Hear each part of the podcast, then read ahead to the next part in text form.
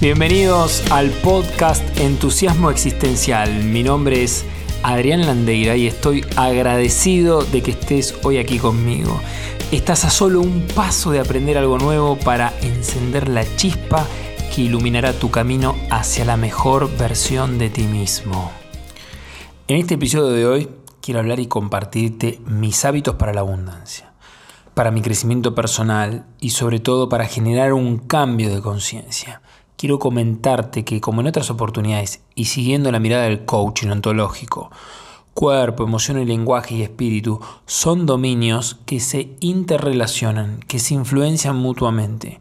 Con esto quiero comentarte que según cómo te alimentes, es decir, qué clase de alimentos ingieras y los hábitos asociados que tengas, ejemplo, mirar comiendo la televisión, comer apurado, prácticamente tragar y no saborear absolutamente nada, entre otros, influirá en la calidad de tus pensamientos y también de tus emociones.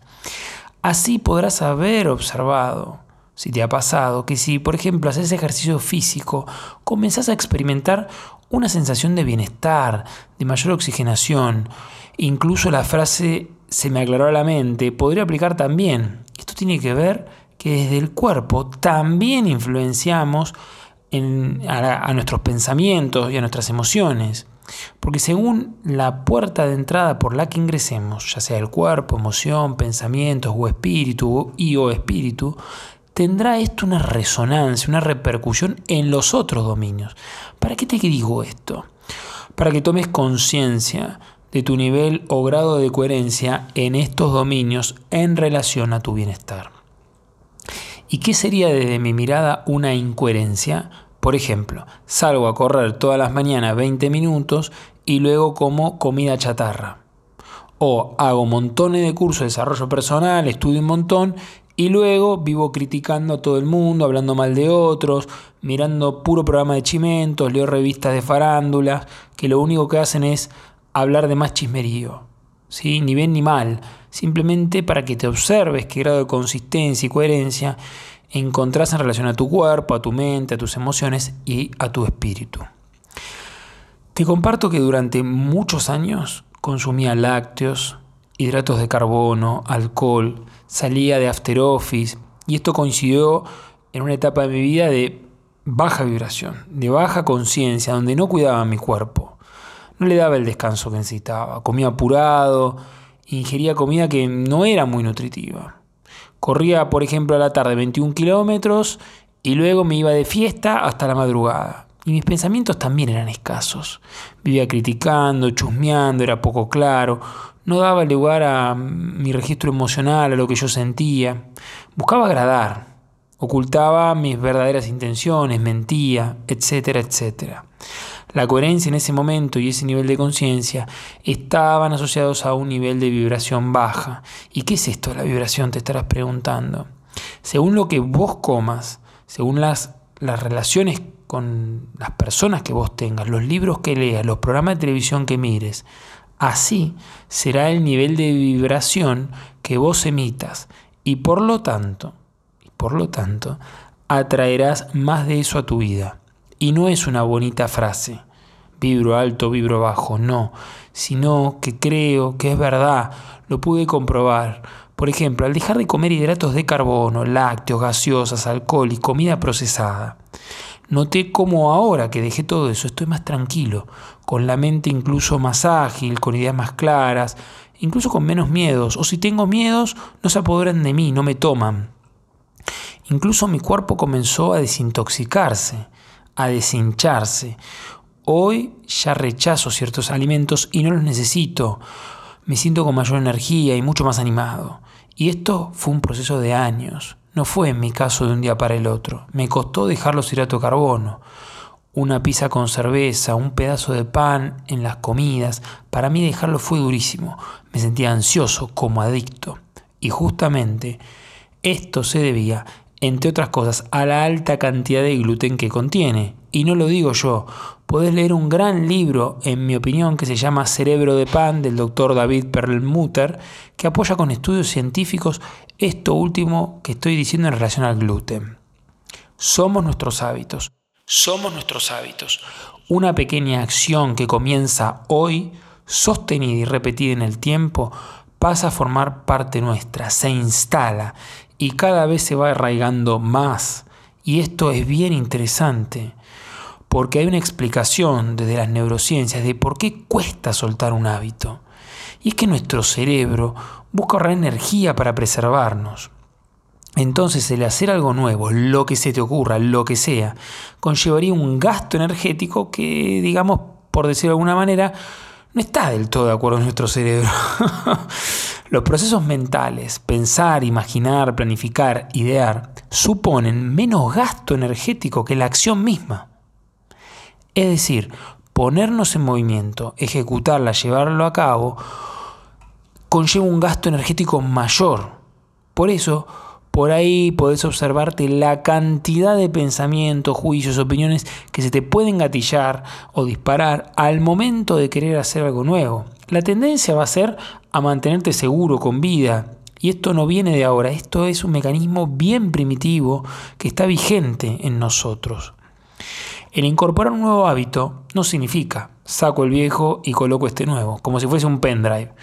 Hay que darle lugar, tiempo, espacio para que nuestro cerebro trace nuevos circuitos neuronales, nuevos surcos. Y por eso me gusta una frase que pongo al finalizar mis episodios del podcast, que es microacciones nada heroicas, porque la acción para mí en sí misma es gigante. Te doy un ejemplo. Quiero meditar. Ok, buenísimo.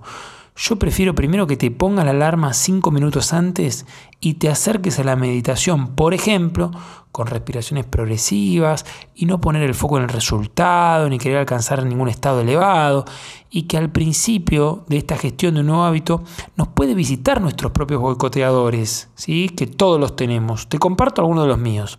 La autoexigencia, el querer hacerlo perfecto de entrada, etcétera. Entonces, como los reconozco, y acá, esto es una pepita de oro, por decirlo de alguna manera, que es reconocerlos, aceptarlos, no pelearme y darle lugar. Entonces, al reconocerlos, yo ya sé que en algo nuevo que haga pueden venir a visitarme mis boicoteadores internos. Y entonces, ¿sabes qué me funciona a mí? me río. Eso me funciona a mí. Me conecto con la liviandad. Entonces, quiero ahora proponerte una lista de hábitos y que progresivamente puedas permitirte probar, hacer algo diferente y sostenerlo para tu beneficio, acorde a tus necesidades. Para ello voy a traerte algunos de mis hábitos en varios dominios o aspectos que me permiten estar con salud física, mental, energética, espiritual. Y vuelvo, esto es importante, no son la verdad, si son para mí mi verdad y me han funcionado a mí. Yo no soy nutricionista ni médico, pero sí me doy la autoridad para hablar de lo que a mí me funcionó y lo que a mí me ha cambiado la vida.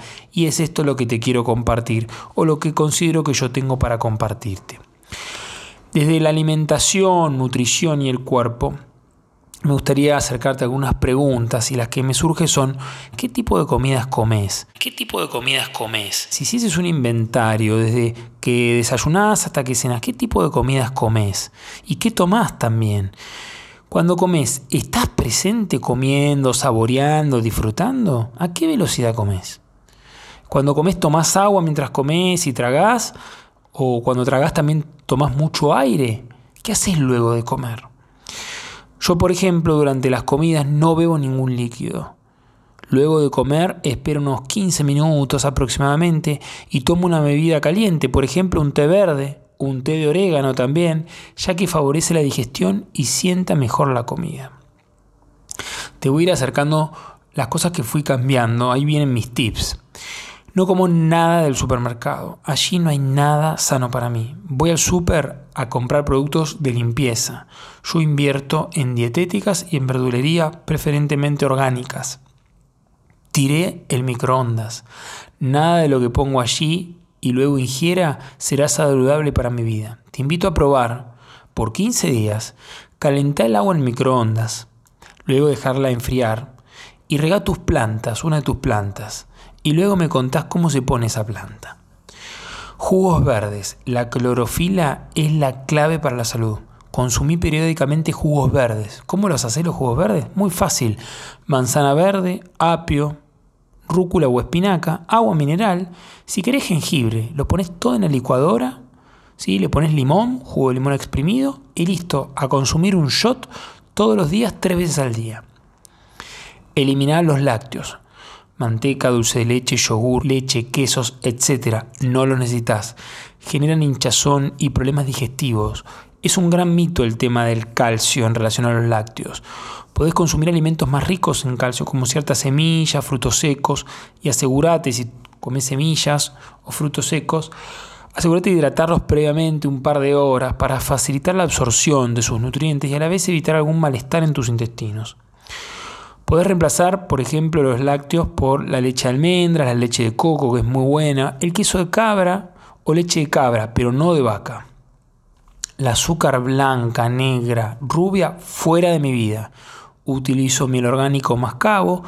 La azúcar es venenosa. Es la autopista a la diabetes. Gaseosas de cualquier tipo, eliminalas ya. Eso es dañino para tu cuerpo, favoreciendo las diabetes y serios problemas renales, intestinales, entre otros. Elimina los hidratos de carbono y todo aquello que contenga gluten. Si querés ampliar sobre este veneno silencioso, te recomiendo que leas el libro Cerebro de Pan, como lo dije más arriba. Eh, un médico especializado en Estados Unidos, eh, que es el autor de este libro, demuestra que los hidratos de carbono tienen, creo si mal no me equivoco, alrededor de 40 veces más gluten de lo que tenían antes. Todo lo que sea galletitas, tortas, facturas, pan, bizcochitos, adiós. Utiliza en su reemplazo, utiliza harina de garbanzo, harina de algarroba, harina de mijo. Podés consumir fideos, sí, pero a base de esas harinas. Nada de pastas rellenas ni eso. Consumí agua abundantemente. Necesitas hidratarte y tu cerebro te lo agradecerá. Una cuenta fácil de cuántos vasos aproximados de agua debes consumir sería dividir tu peso dividido 7. Y a la mañana acordate de tomar agua, ¿sí? luego de cepillarte bien la lengua, porque tienes muchas bacterias, acordate de tomar agua, uno o dos vasos para hidratarte, porque durante la noche perdes mucho líquido. Golosinas, adiós, ni caramelos, ni chupetines, ni nada de eso, todo eso es porquería.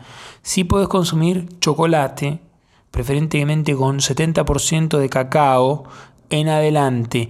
Un trocito ayuda a tu cerebro y es fuente de numerosas vitaminas y minerales.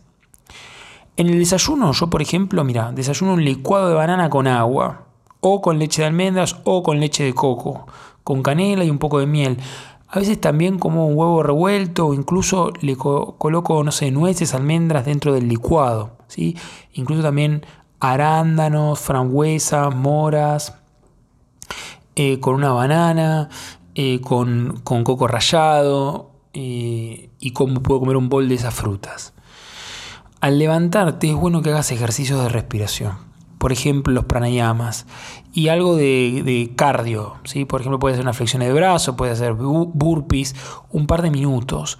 Esto, ojo, no reemplaza el ejercicio físico de 20 minutos, ¿sí? que es al día más o menos como mínimo que hay que hacer y solo para que tu corazón bombee sangre a todo tu organismo y te actives, oxigenándote. Consulta a tu médico y hacete un electrocardiograma o una ergometría según te lo indique para adecuar tu rutina a tus ejercicios. Recuerda que vos sos dueño de tu cuerpo ¿sí? y que tanto mis indicaciones como la que escuches, siempre chequea con tu cuerpo. Vos sos dueño de tu cuerpo. ¿sí? Hay que hacerse responsable de tu cuerpo, de qué necesidades, de qué dolores, de cómo está tu cuerpo y adaptar esa rutina, una actividad física saludable que vaya eh, acorde a tus necesidades. Bueno, y hasta acá, ¿cómo estás o cómo te sentís con estos tips, estas pautas que yo utilizo para cambiar mis hábitos, para generar nuevos hábitos que a mí me han funcionado? Te agradezco que hayas estado hasta aquí escuchando atentamente y no te pierdas la segunda parte de los hábitos que me habitan, donde voy a traer más hábitos para ir hacia tu abundancia, hacia tu mejor versión, a que te sientas con mayor energía, con una vibración más alta. Gracias. En